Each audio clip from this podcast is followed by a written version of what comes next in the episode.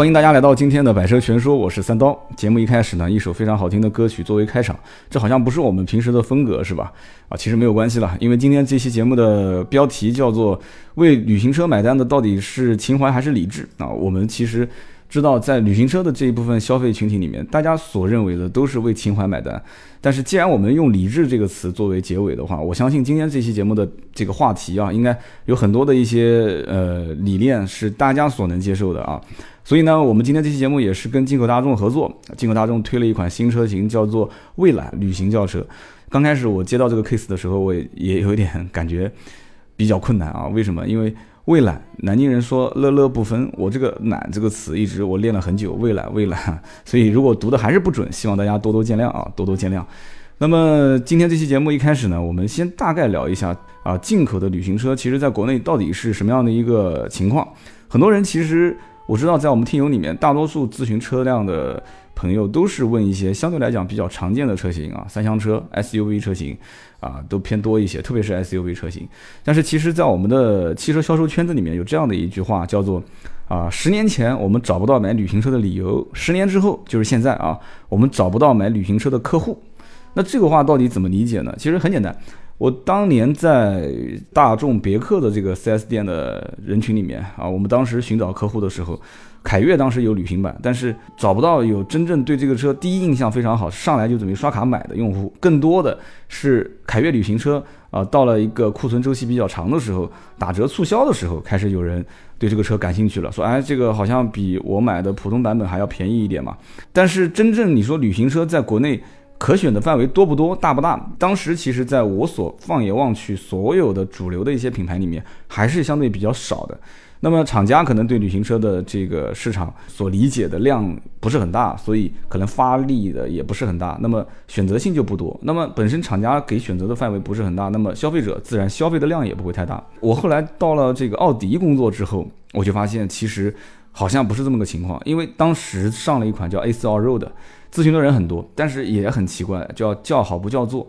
很多人在问，但是都不愿意付钱。所以呢，我当时也在分析这个问题点，就是我分析客户的想法，还是在于五十万上下的价格，对于一个啊挂奥迪 A 四的标志的车来讲的话，很多人还是不能接受，因为大家知道奥迪 A 四，很多人都只愿意在三十万上下这个区间去选啊，选一个二点零 T 的中低配啊这种车型。所以五十万上下 A 四的底盘，A 四的技术，只不过是进口车、旅行车，很多人觉得还是得要有一点点的勇气和情怀才能下手。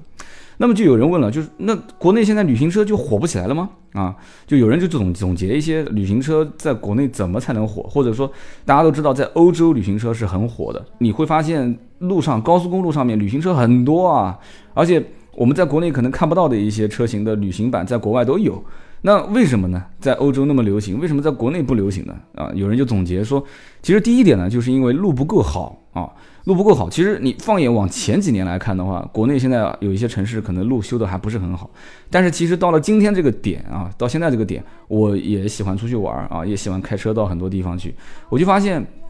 其实现在的国内的公路还是相当不错的啊，别说是一线城市了，一线城市现在。这个城市化进程也非常非常的快啊，一些乡村啊、郊县的路修的非常好，二线、三线甚至四五线城市现在路其实修的也很不错。那么旅行车其实大多数都是长轴距、低底盘的这样的一种车型啊，轴距长，然后底盘比较低，所以它的通过性通过性相对来讲一般啊，因为你你知道 SUV 车型一般底盘都比较高。普通的轿车，如果啊它的设计是中规中矩的话，它底盘其实也相对来讲会比较高，除非是那种运动型轿车，它会有意识的会把底盘压低一些。所以像这种 SUV 车型啊，普通型的轿车，它通过性相对来讲是 SUV 比较好一些，它底盘高嘛，对吧？那么普通型的轿车相对来讲 OK，那么旅行版的轿车因为轴距长，底盘低。啊，所以它低底盘长轴距就会相对来讲通过性差一些，很多人就很担心，说我买这个车将来是不是通过性会有问题？所以路一定要够好啊，路一定要够好。那么第二一点就是，有人会觉得说旅行车不太够主流，因为绝大多数消费者在市面上消费，整体的趋势还是以三厢为主，SUV 为主，啊，觉得好像我我是不是不是没有这种实际的需求啊？对于旅行车这个。这个大的后备箱的装载的量啊，我是不是没有这个太多的需求？所以这就是我们今天提到的，到底是情怀还是理性？其实大家仔细想一件事情啊，SUV 车型，我我在我节目里面说过很多次，SUV 的车型后备箱空间并不是特别大。但是这个话也不能讲那么绝对啊！有人讲说啊，你今天就是为了说旅行车，你就开始讲 SUV 的车的后备箱空间不大。SUV 的后备箱空间理论上讲应该是很大，但是因为为了造 SUV 而造 SUV，现在把很多一些小型轿车的底盘啊平台进行共享。所以以至于现在会出了很多一些啊合资品牌的或者是进口品牌的一些小型的 SUV。那这些小型的 SUV 的话，它本身它的原型车就是一些啊比较小的一些车型，所以它会牺牲一部分的后备箱的空间。有的是为了造型，有的确实它的平台就是一个 A 级轿车。那么因此它的后排包括它的后备箱就这两块的空间会尽量进行一些压缩。所以我一直会推荐大家，如果对于车辆的舒适性有要求。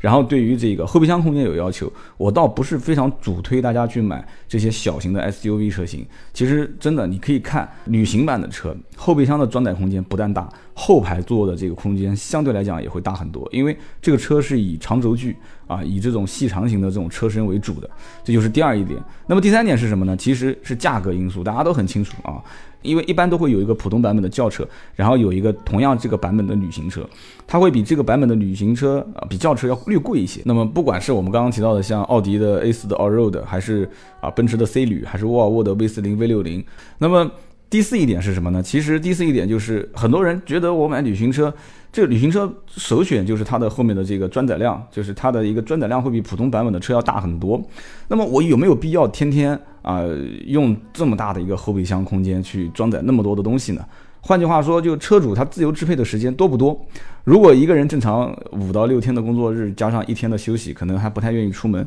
那少了一些自驾的条件，长途旅行啊，甚至是商务的这些出差的这些机会的话，那这一个旅行车在家里面的实际的使用率不会很高。啊，它实际的实用性也可能不是很高，所以很多人对于旅行车它没有特别强烈的这个需求的点，可能本身就在于我刚刚讲的第四点，就是旅行车本身大家觉得它装载货物、载货载人的这个功能性非常强，它本身叫旅行车嘛，所以它旅行的这个功能性非常强，所以很多人觉得我我可能对旅行的这个需求没有那么强烈的要求，他就不太选择。所以刚刚我就在讲了，我说旅行车其实在国内，如果它要火起来的话，这四点因素，我个人分析啊，还是比较关键的。第一个，路一定要足够好，对吧？全国各地不管跑到任何地方，像这样长轴距、低底盘的车型，通过性都可以，没有问题。第二一个就是它慢慢如果能成为市场上消费的一个主流车型。它的社会化的符号，大家可以认可的话，那大家现在都在追求 SUV，那可能再过个两三年，大家都不买 SUV 了，对吧？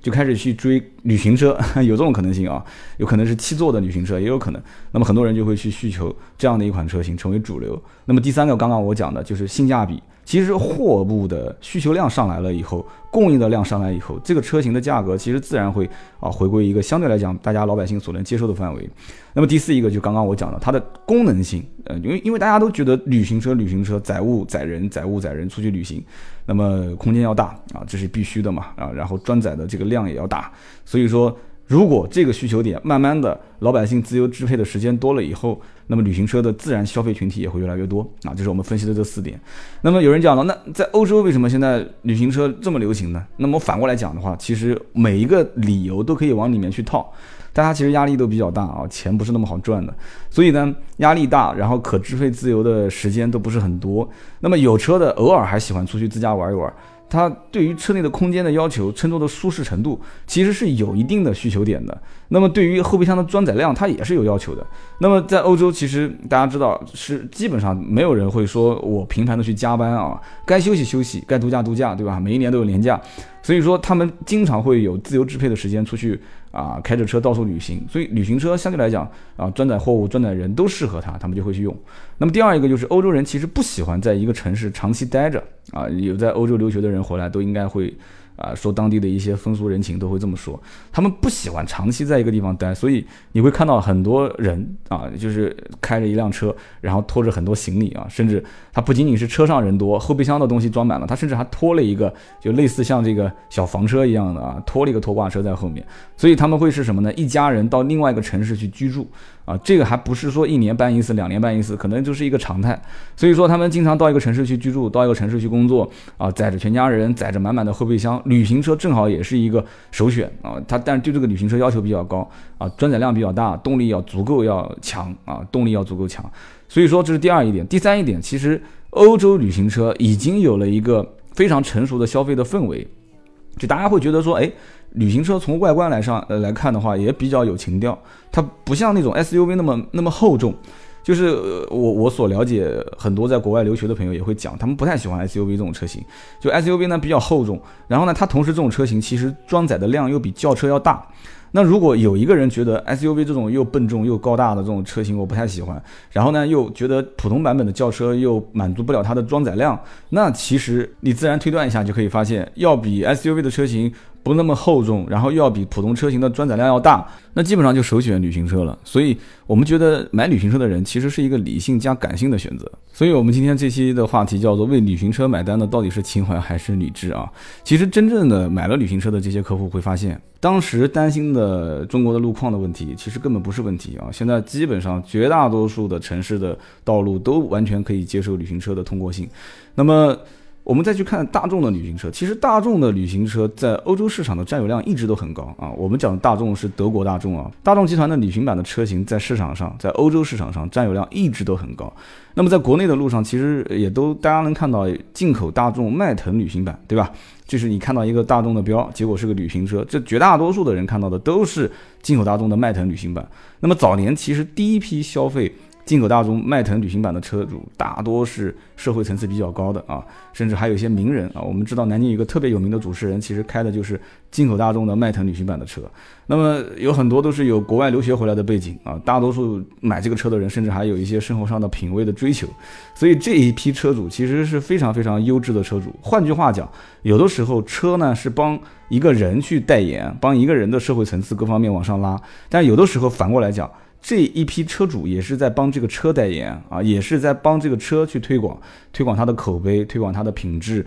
那么，其实，在国内消费 SUV 车型的这一批用户又是什么样的呢？啊，其实这有一点点的历史原因啊。大家都知道，其实 SUV 车型的车主第一批蜂拥而至去购买的，大多数是什么？他不是首次购买的车主，都是一些啊以前可能。早早几年啊，第一批富起来的一些人，然后有了一些家用轿车、两厢车、三厢车，他们不太愿意再开轿车了，他们想换换口味。所以当时零四、零五、零六、零七这几年，SUV 车型，合资品牌的 SUV 车型，陆陆续续的就开始被这些人消费，然后量也是非常的大。那么到了之后，随着老百姓条件越来越好，很多家庭里面第一辆车也会选择 SUV。啊，就当时这个氛围已经起来了嘛，就大家都在买 SUV，有的人也不知道为什么要买，觉得就是别人买 SUV，我觉得这个车大气，啊，这个空间也不错。其实我一直在讲，SUV 空间是比较小的，是比轿车要小。同样的一个平台的轿车和这个平台的 SUV，SUV 的轴距是比轿车会略短一些啊，空间也会略小一些。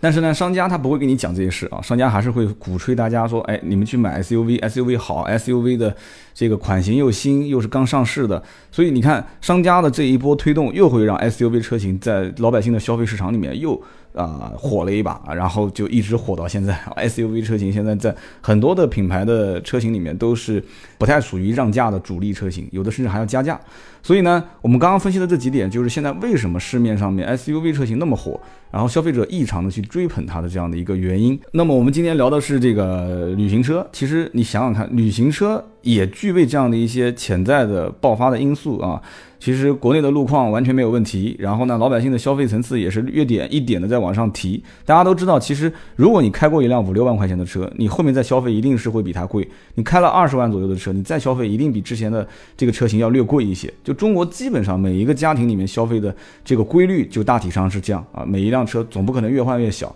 也不可能越换越便宜。老百姓基本上在换车这个需求点上，一开始是趋于理性的。就比方说，这个车可能空间不够用了啊，这个车可能面子上不够我现在的社会社会地位身份。那么换车的这个需求点是趋于理性的，但是真正刷卡的时候是趋于感性的。因为看了一圈，发现其实同样价位五十万啊，四十多万，可以买到各种各样的车型，可以买到我们刚刚说的进口大众的旅行车啊，可以买到呃 SUV，可以买到轿车啊，甚至还可以买到很多的各种各样的款型、各种各样的颜色、各种各样的配置。那么最终刷哪一款车型去买回家，这个是个关键点。这就讲到我要说的第二一点，就是他其实希望这一辆车是有差异化啊，跟他之前开过的车有差异化。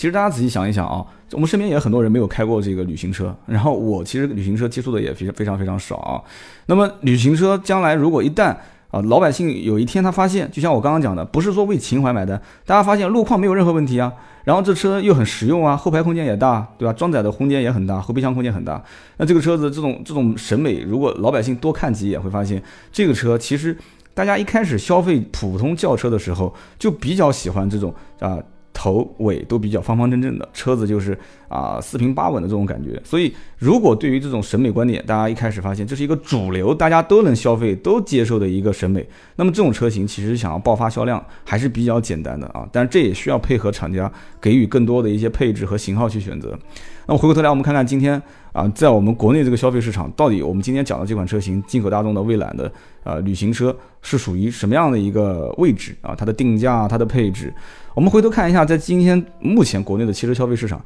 老百姓其实消费是越来越理性啊。为什么讲老百姓的消费越来越理性呢？其实 SUV 车型的消费主力群体到目前为止，很大一部分还是跟风在买，而且入门的门槛越来越低啊。以前都是二十多万，现在都是十几万、几万块钱，所以很多的一些。这个消费 SUV 的这个车主可能还是缺少一些理性的分析。那么大多数其实消费者现在希望买一辆新车，他们还是希望什么呢？空间要充足一些，乘坐要舒适一些，品牌认可度要高一些。所以你看，我们今天聊的这个车型，进口大众的最近上市的蔚揽啊，旅行轿车，它定价是二十九万九千八啊。那么上市当时一开始。之初就很多人都会关注它。那么对于这款进口车型，其实价格定价还算比较亲民。我们刚刚之前就讲过，A4L 肉的定价将近五十万。那么我们再看这个车，这个车定价就不到三十万，二十九万九千八。而且最关键的就是配置比较高。这个车我们如果看到网上的这些相应的配置，你会觉得很惊讶啊！全 LED 大灯，然后全景天窗，然后一键启动、无钥匙启动、智能互联系统，然后还有现在非常主流的 就是苹果的 CarPlay，就是可以把手机的相关的情况投射到我们的屏幕上面。那么不管是放音乐还是导航啊，甚至现在导航都可以有路况显示嘛，可以避开拥堵路段，都非常非常的实用。所以呢，这款车型啊，基本上拉开车门啊，不管是德系的这个进口大众。纯正的这种德系血液当中流淌的做工，还是说六点五寸大屏幕哈，都标配的啊，不到三十万的价格，我觉得应该讲性价比还行啊，还有四驱版本，有很多的选择。这个就是现在其实厂家在旅行车上发力，我觉得其实进口大众是算比较领先的啊。进口大众本身在全球的这种旅行车的销量都卖得非常非常好，所以在国内如果能把旅行车的可选择的范围。版本啊，范围都稍微的扩展一些，我觉得这个车其实关注度高，将来消费的啊量级越来越大，这也是非常非常正常的一件事情。那么对于这样的一款进口大众的旅行版的车型来讲的话，价格定位要亲民一些，这是必须的啊，我觉得。那么同时，如果配置再丰富一些，就刚刚我讲的，保证动力的前提条件下，然后再配上刚刚我讲的什么全景天窗啦、智能互联啦、无钥匙启动啊、一键式启动啊、LED 大灯啊。我觉得可以了，三十万不到，对吧？原装进口的大众，这个车其实在保证动力的情况下，配置也不错，然后定价也相对比较亲民。我觉得唯一的需要买单的这个理由，就是老百姓对旅行车的这样的一个情怀。真的，有的时候理性是理性，情怀也很重要，还是要有啊，还是要有。因为毕竟不是特别多的人对于进口大众的每一款车都很了解。你比方说，今天如果不做这样的一期推广，可能很多人还不知道啊。进口大众还有一款车叫做蔚揽啊，其实这个就是我们今天节目的目的就达到了啊，大家都知道哦，进口大众有一款车叫蔚揽，是旅行车啊，这个就很关键，下次就不会再到进口大众的这个 4S 店进去之后问，我想买甲壳虫，我想买尚酷，可能很多人对进口大众了解的就是甲壳虫、尚酷，然后还有一些比较低调的车型，比方说像辉腾啊，比方说像这个途锐，那么这次我们讲的旅行车一定要记住，也是我们将来有可能会经常提到的，就是进口大众的蔚揽。威朗这个车型，其实既然定了二十九万九千八，然后同时配了这么多的配置啊，在进口大众车型里面，我个人觉得啊，如果说对动力有要求、装载量有要求、后排的舒适性啊，整体的做工品质有一定的要求的话，还是比较值得推荐的。其实稍微对大众有一些了解的人都知道啊，你看现在上市的帕萨特最新款的啊，然后呢，很多人开玩笑讲它属于叫七点五代车型，因为在国外的话，大众已经全部都迈向了这个第八代车型的设计。你再去看今天我们讲的这一款进口大众的蔚揽的旅行车，你会发现这个车的整个设计就是第八代的大众的整个的设计元素啊，拉开车门你会发现整个内饰设计就跟我们现在看到的啊合资的国内的这个上海大众、一汽大众的这些车的整个的做工都不太一样啊，就整个的这个内饰设计都不是很一样，这就是八代车型的一个定位。那么你提前其实享受了八代车型啊，而且这个价位定价也相对来讲比较亲民，买一个帕萨特、迈腾的稍微配置高一些的车型，基本也就在二十多万。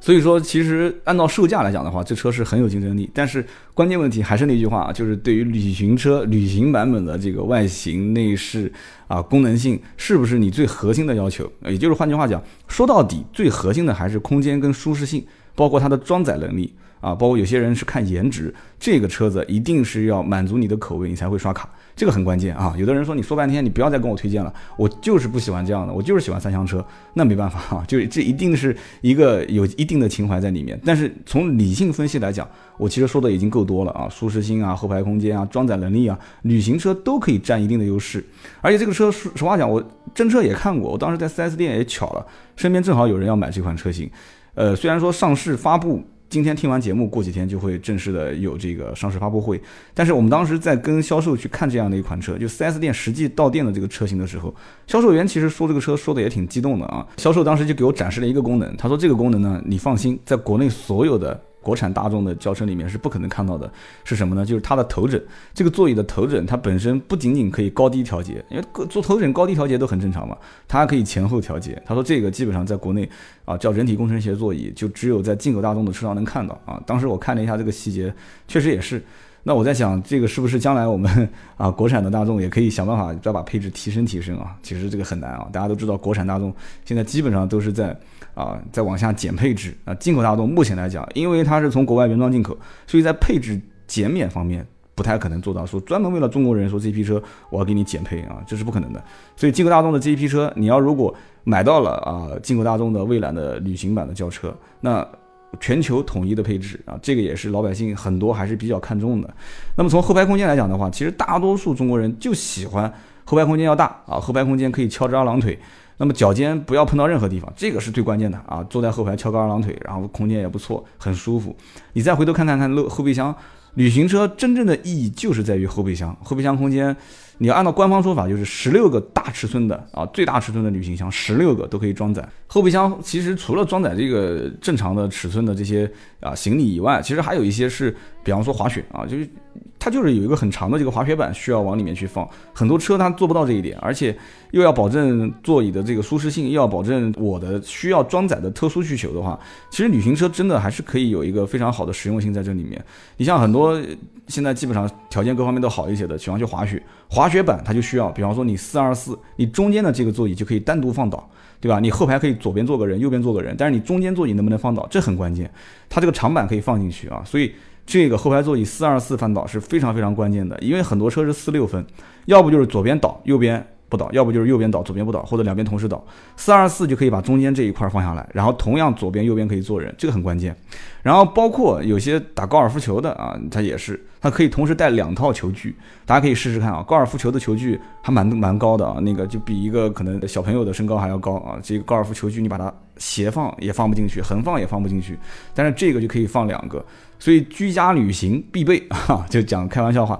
你带上一只大狗啊，再带上烧烤箱，再带上婴儿车，你出去带大家去啊烧烤啊旅行啊，到一个地方，其实基本上都没有任何问题。这个车就是实用性在于啊装载量大，而且舒适性比较好。其实很多人讲说买买旅行车还是要靠情怀，那这个观点我到现在其实还不是很认同。情怀是有，必须得有情怀，但是。正像我今天开篇所说的那样，十年前我们找不到买旅行车的理由，那是因为我们没有自由支配的时间，也没有合适的一个交通环境。但是十年之后不一样了啊！我们的整个交通环境其实旅行车是畅通无阻的。这个时候其实更多的还是要各个厂家联合去推广他们的旅行车的概念。这个时候需要找到的是十年后现在需要消费旅行车的客户，这个很关键。所以呢，我不太认为这是以情怀让大家去选择旅行车，更多的还是要理性的消费，不要盲从啊！不要盲从，追求一个品质生活，然后追求一个。不要天天宅在家里面嘛，追求一个更加有品质的出去旅游、出去运动，跟更多好友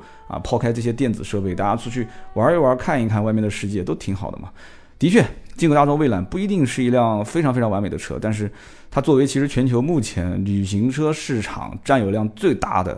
品牌啊，一点都不夸张啊。就是我们讲德国大众，其实我相信在未来的话，进口大众的这个品牌也会是啊，在国内作为。旅行版本车型的一个市场的开拓者，也是未来消费趋势的一个引领者。那么好，今天这期节目呢就到这里，谢谢大家的收听，我们下一期接着聊。